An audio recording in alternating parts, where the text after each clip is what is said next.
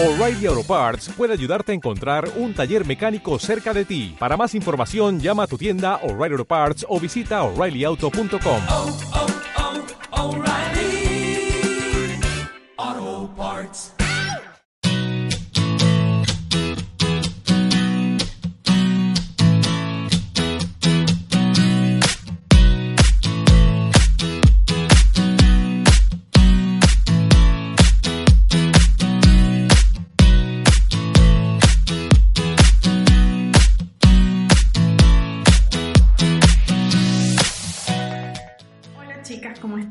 Bienvenidas a la primera temporada de El Pod Glam, el podcast de Project Glam. Estoy súper contenta de iniciar este nuevo proyecto porque yo amo los podcasts, yo amo la radio.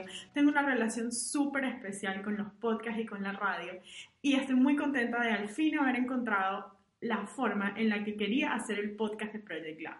Los que siguen a Project Glam hace un tiempo saben que hace más o menos dos años tuvimos Project Glam Radio, que fue el primer intento de acercarnos al formato de El Sonido. Tuvimos 10 episodios, nos fue muy bien, pero yo no quería simplemente repetir lo mismo que venía publicando en mis redes sociales. Así que este año, en marzo, hice mi segundo intento con el tema del podcast y aunque quedé muy contenta con el resultado, seguía no estando tan segura que ese era el podcast que yo quería hacer. Así que lo dejé en pausa porque hay una canción de Jorge Drexler, un cantautor uruguayo que a mí me gusta mucho, que dice que las musas huyen si las, si las asedias. Entonces yo dejé de asediar la musa del podcast y decidí que cuando esa musa del podcast llegara a mí, iba a llegar con la idea con la que yo me iba a sentir cómoda. Así que aquí estoy en mi tercer intento del podcast con una idea que amo y que estoy segura que voy a poder llevar a cabo porque me hace muchísima, muchísima ilusión contarles cómo va a ser esta primera temporada del podcast de Project Glam. Yo estoy completamente convencida de, la, de que la forma en la que nos vestimos, la manera en la que nos vemos, no solamente tiene que ver con nuestros gustos por la ropa, tiene que ver con nuestra personalidad, con nuestro estilo de vida y también con nuestra historia, como cómo hemos evolucionado en la vida, cuál ha sido nuestra historia para relacionarnos de tal o cual forma con el espejo y con nuestra imagen personal. Así que en este podcast vamos a escuchar historias de mujeres y cómo esas mujeres se relacionan con su imagen personal a través de su historia de vida.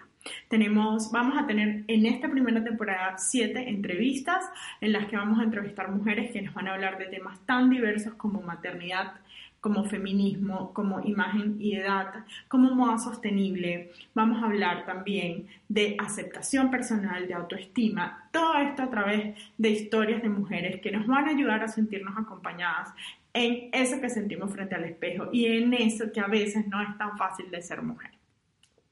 Les cuento que hace un tiempo, hace, no sé, quizás cinco o seis meses, comencé a leer un libro de Brené Brown que se llama Yo pensé que solo me pasaba a mí. Para las que no conocen a Brené Brown, que ahorita es muy famosa porque tiene un especial en Netflix, es una investigadora social de los Estados Unidos que está especializada en el tema de la valentía o el coraje, también habla mucho de vulnerabilidad y de empatía. Este libro que se llama Yo pensé que solo me pasaba a mí, habla mucho sobre la empatía, pero es especial de un estudio con mujeres. Ella, Brené Brown, estu, estuvo con estas mujeres durante siete años y fue viendo la evolución de esas mujeres con diferentes temas durante los siete años que trabajó con ellas. Pero lo que a mí más me gustó del libro fue un concepto que, eh, aunque ella no lo inventó, lo explica en su libro, es un concepto que es el coraje colectivo. El coraje colectivo significa compartir tus historias para que otras personas se sientan acompañadas. Ella descubrió que las mujeres cuando se sentaban a hablar y a contar las historias y las otras mujeres se sentían identificadas con esas historias, la relación que tenían con esos problemas cambiaba muchísimo y se sentían mucho más valientes y mucho más empoderadas a superarlos o quizás a mirarlos desde otra óptica. Esa es mi idea con este podcast. Este es mi intento de tener un coraje colectivo, de que no sintamos que solo nos pasa a nosotras y que nos podamos acompañar en esos problemas o en esos temas que a veces no son tan fáciles de manejar con el espejo. Obviamente que vamos a hablar de imagen personal, obviamente que vamos a hablar de zapatos, obviamente que vamos a hablar del espejo, pero no lo vamos a hacer de la misma forma en la que lo hacemos en nuestras redes sociales o en nuestra página web. Esta es otra forma de acercarnos al tema de la imagen, una forma en la que definitivamente nos vamos a sentir mucho más acompañadas. Las invito a que se queden porque, aunque estoy muy, muy nerviosa, porque nunca hablo en primera persona, el primer episodio del podcast es mi historia con la imagen, mi historia con el espejo y cómo de esa historia terminé teniendo a Project Glam. Así que les invito a que escuchen mi historia y mi pedacito de coraje colectivo. Yo siempre fui así. Cuando digo así, eh, es como muy cercana a los temas de la feminidad, muy cercana a los temas de la moda, de la imagen. Yo de pequeña jugaba a hacerme vestidos con las sábanas, jugaba a maquillarme, jugaba a ponerme los zapatos de mi mamá. De hecho, eh, me acuerdo que los zapatos que más me gustaba ponerme de mi mamá eran unos zapatos rojos exactamente iguales a el logo de Project Glam. Y les juro que me di cuenta de eso mucho después. Es decir, eso estaba dentro de mi cabeza y yo no me, no me di cuenta que el logo de Project Glam era, es exactamente los zapatos que más me gustaban de mi mamá. Esos zapatos además hacían juego con una cartera que es esta cartera, exactamente esta cartera, que después que crecí mi mamá me regaló porque significaba mucho para mí y era parte de todos esos juegos de cuando yo estaba pequeña. Así que es una cartera que quiero mucho. Eh, recuerdo que yo no quería salir a correr, ni quería salir a ensuciarme porque no me gustaba. Yo quería simplemente jugar con mis muñecas y ponerme los zapatos y hacerme vestidos maravillosos con colas muy largas con las sábanas de la cama. Así que digamos que siempre estuve como muy, muy cerca del tema de la imagen, el tema de la moda, del tema de ser mujer, de ser femenina. Siempre recuerdo una anécdota que me da muchísima risa, pero que en ese momento a mi mamá no le dio tanta risa, y fue que cuando tenía 12 años salimos a comprar unos zapatos que porque teníamos un compromiso y yo necesitaba unos zapatos un poco más formales de los que tenía. Así que bueno, salimos y a mí los zapatos que me gustaron, eh, mi mamá, en general mis padres, fueron siempre muy respetuosos con mis gustos en la medida de las posibilidades de mi edad. Eh, y recuerdo que los zapatos que me gustaron tenían un tacón muy grande. Eh, y mi mamá me dijo, no puedes tener esos zapatos porque solo tienes 12 años. Las niñas de 12 años no se pueden poner tacones tan altos. Yo recuerdo que me molesté muchísimo y fuimos a todas las zapaterías. Yo vivía en un pueblo, en una ciudad bastante pequeña de Venezuela. Así que era posible recorrer todas las zapaterías y no encontré ningunos zapatos que me gustaran. Así que dije, no quiero otros zapatos, quiero esos zapatos. Recuerdo que mi mamá me dijo, no, no te los voy a comprar porque te dije que no los puedes usar todavía. Así que nos fuimos a la casa sin zapatos y mi mamá dijo, bueno, no tienes zapatos, pues no tienes zapatos. Recuerdo que cuando íbamos ya estaba más cerca la fecha de, del compromiso que teníamos y mi mamá dijo, bueno, vamos a hacer un segundo intento en comprarle unos zapatos a esta niña terca que solo quiere ponerse unos tacones muy altos. Y volvimos a las zapaterías y volvió a pasar exactamente lo mismo porque yo quería esos zapatos altos que amaba desde ese momento. Así que mi mamá no tuvo más remedio que decir, está bien, ponte los zapatos, ojalá no te caigas porque estás muy pequeña y no sabes caminar con esos tacones. Pero sí sabía porque tenía años de práctica de haber jugado con sus zapatos. Así que siempre recuerdo esa anécdota de mi mamá también. Hoy, no, hoy nos da mucha risa, en ese momento fue un drama. Pero yo amé los tacones desde que estaba pequeña. Así que no, por, no es casual que el logo de Project sea lo que es. Pero comencé a crecer como, como era natural y ya parecerme más a la mujer que iba a ser. Y mi cuerpo no se parecía a lo que yo veía en la televisión o a lo que yo veía en las revistas. Así que empezaron como los pequeños complejos, empezaron las dietas. Yo soy una mujer eh, siempre fui desde que recuerdo, desde que quizás los 14 años, eh, con las caderas anchas y las piernas gruesas y las piernas cortas y nunca crecí demasiado en un país donde las mujeres aspiraban a ser Miss Venezuela y había que medir un metro ochenta para poder lograrlo. Así que no me parecía a lo que yo creía que quería ser, ¿no?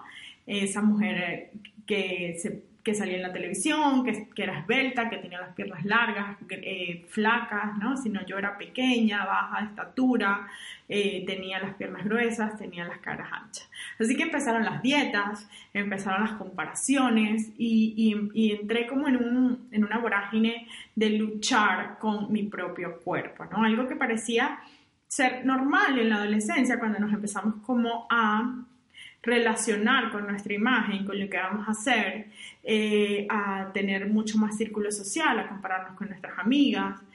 Pero bueno, digamos que yo lo llevé un poquito más allá y porque por mi personalidad se engancha con mi personalidad estricta, obsesiva y, muy dura conmigo misma, ¿no? Así que fue muy fácil, eh, o en ese momento lo recuerdo muy fácil, suprimir la comida.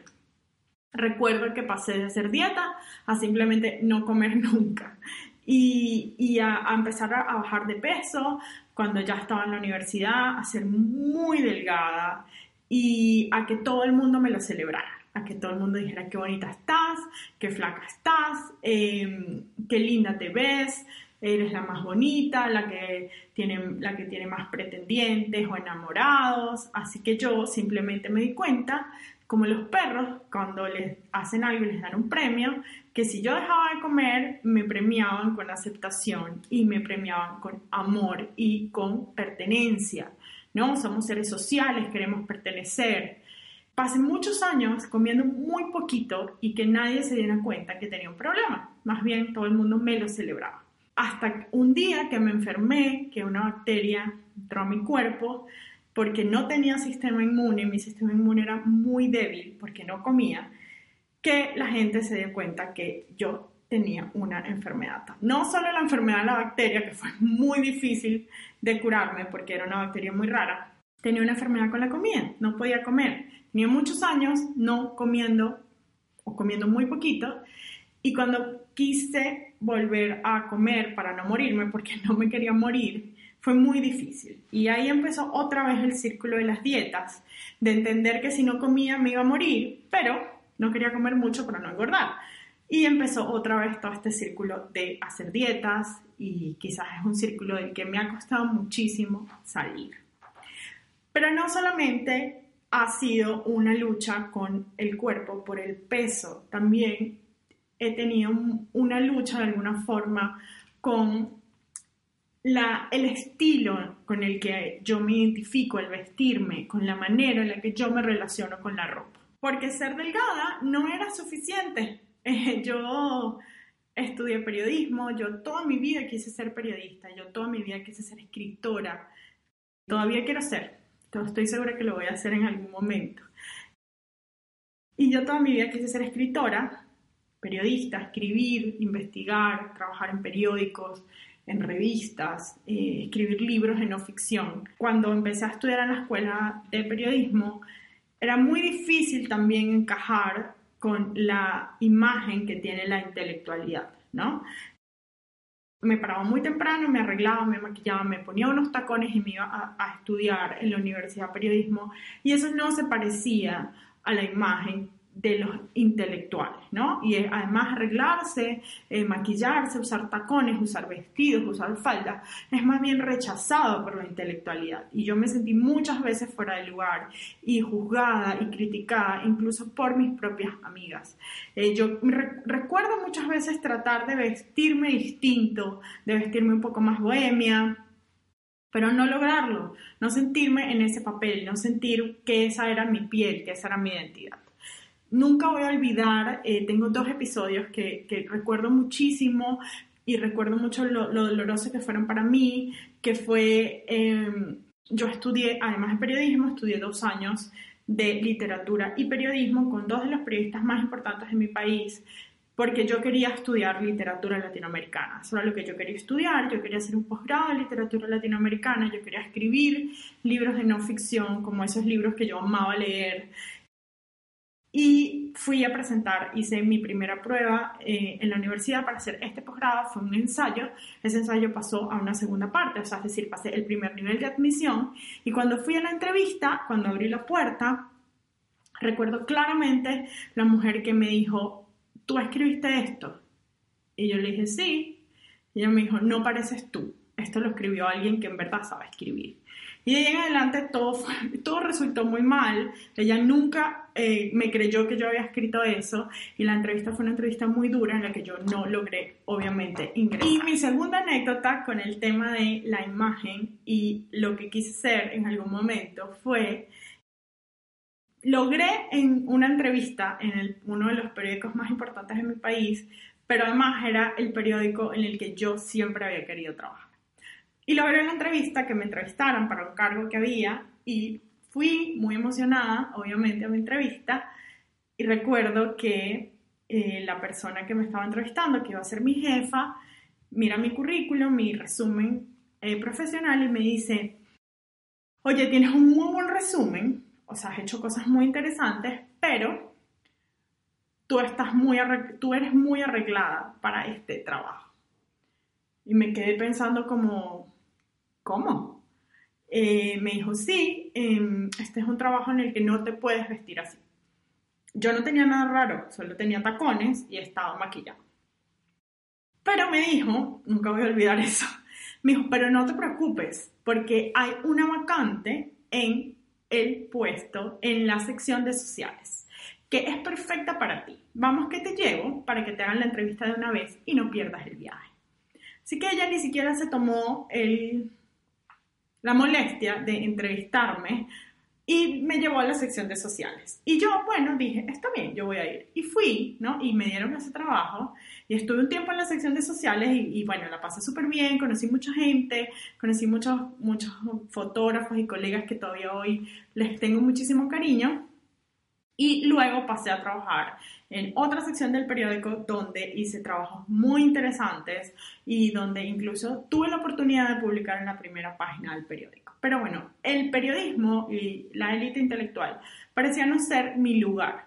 Así que decidí mudarme a un lugar donde los tacones y el maquillaje no eran un problema. Comencé a trabajar en comunicaciones corporativas y bueno, tuve, también tuve trabajos muy, muy, muy lindos en comunicaciones corporativas, donde también fui muy feliz porque pude eh, trabajar otras facetas de la comunicación que hoy en día amo y, y, que respeto muchísimo ese trabajo. Cuando decido irme a trabajar a comunicaciones corporativas, fue como empezar a acercarme más a, y aceptar más lugares donde yo estaba, donde yo me sentía más a gusto, donde la gente se sentía también más a gusto conmigo.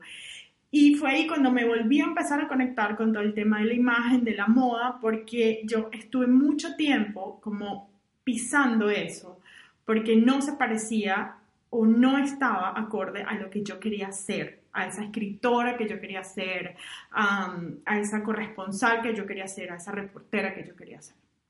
En ese momento tenía 26 años, recuerdo, estudiar diseño de moda, que era una cosa que yo siempre había querido hacer.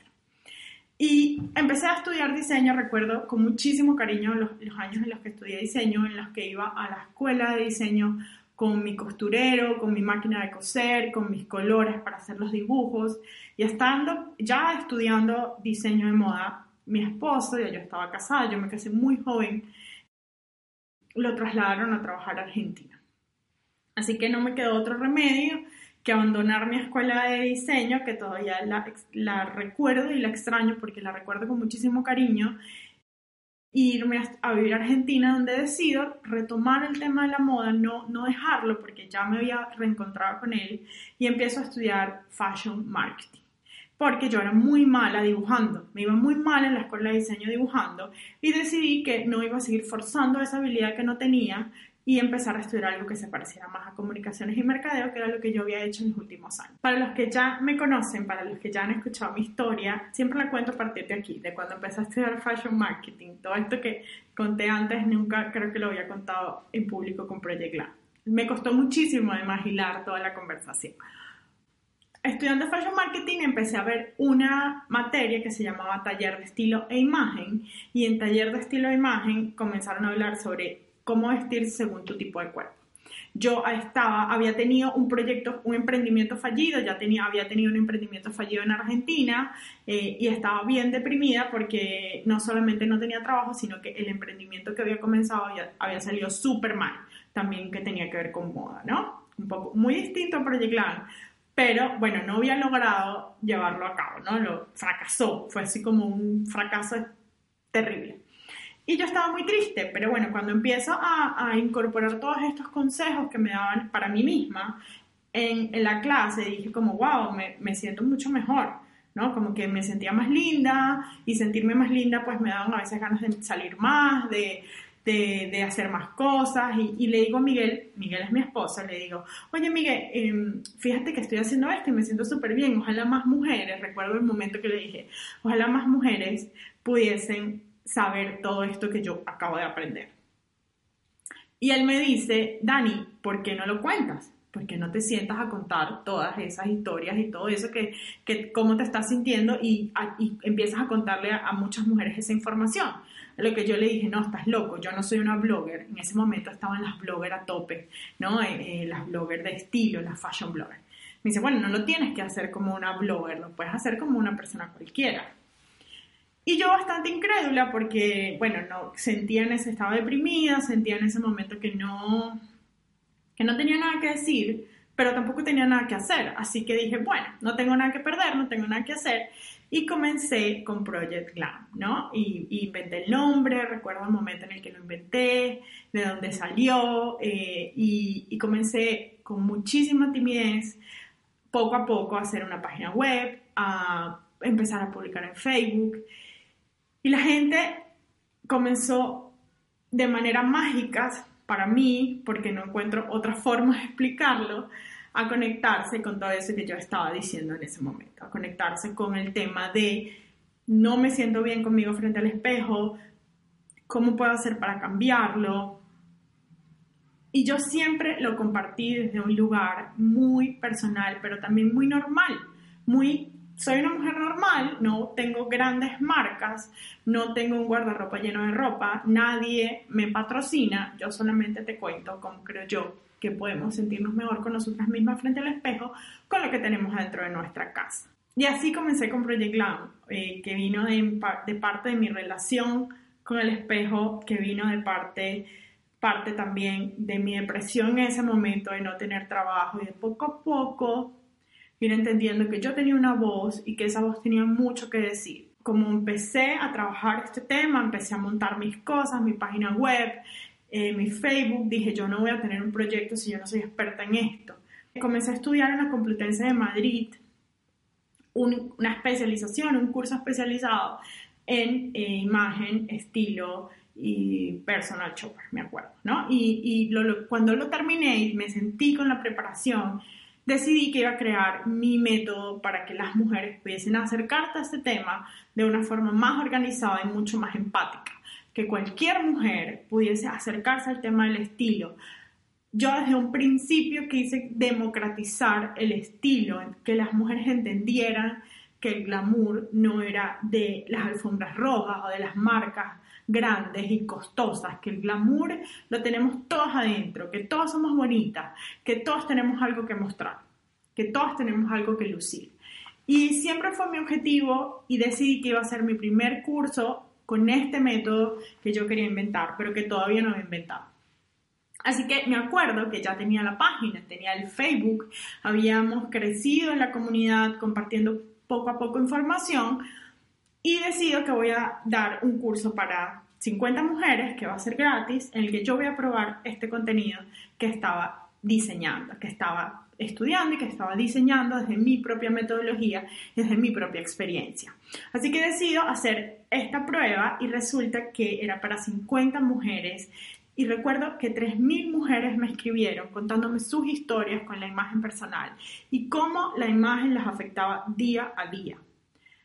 Yo estaba tan impresionada y tan conmovida por historias tan tristes, historias tan y también limitantes eh, mujeres que estaban completamente limitadas por cómo esa cómo era la relación que tenían con el espejo. Y yo en ese momento recuerdo haber dicho, esto tiene que seguir, yo tengo que encontrar la fortaleza de seguir adelante con Project Glam, porque yo no quiero que las mujeres nos sigamos sintiendo así. Yo quiero que nos empoderemos con, lo, con cómo nos vemos en el espejo.